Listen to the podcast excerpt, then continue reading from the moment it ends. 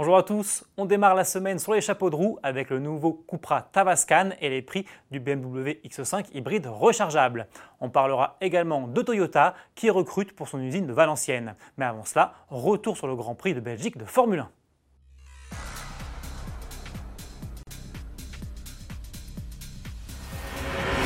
Charles Leclerc a remporté hier sa première victoire en Formule 1 lors du Grand Prix de Belgique à Spa, offrant également à Ferrari sa première victoire de la saison. Premier des qualifications samedi, le pilote monégasque s'est également montré dominateur en course et devance au final les deux Mercedes de Lewis Hamilton et Valtteri Bottas.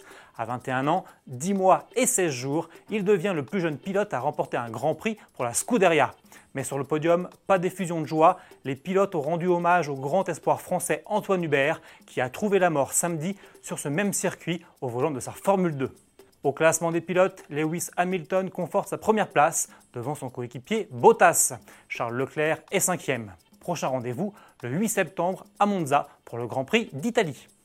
Bonne nouvelle sur le front de l'emploi, Toyota recrute. Le constructeur japonais recherche 500 personnes pour son usine d'Onin près de Valenciennes dans le nord la firme recherche plus précisément de nouveaux agents de production. Ces derniers seront recrutés sans aucune exigence de diplôme ni d'expérience professionnelle et se verront proposer pour leur grande majorité un CDD de 18 mois. Objectif pour Toyota, porter les effectifs de l'usine à 4500 personnes en 2020 afin de produire localement quelques 300 000 véhicules chaque année contre environ 240 000 actuellement. C'est fait. Après plusieurs teasers, la jeune marque Cupra vient de dévoiler le nouveau concept qu'elle exposera dans quelques jours sur le salon de Francfort. Et après le Formentor hybride rechargeable du salon de Genève 2019, voici le Tavascan, un SUV coupé 100% électrique. Une motorisation inédite pour l'ancien préparateur sportif de Seat. Basé sur la plateforme MEB du groupe Volkswagen, ce véhicule dispose de deux moteurs, un situé sur l'essieu avant et l'autre sur l'essieu arrière. L'ensemble développe une puissance totale de 306 chevaux et permet au modèle d'atteindre les 100 km/h en moins de 6 secondes 5. Une batterie de 77 kWh installée dans le plancher lui offre également une autonomie de 450 km. Des chiffres plutôt prometteurs au premier abord, mais pour le moment, on ignore encore si ce Cupra Tabascan arrivera un jour en série.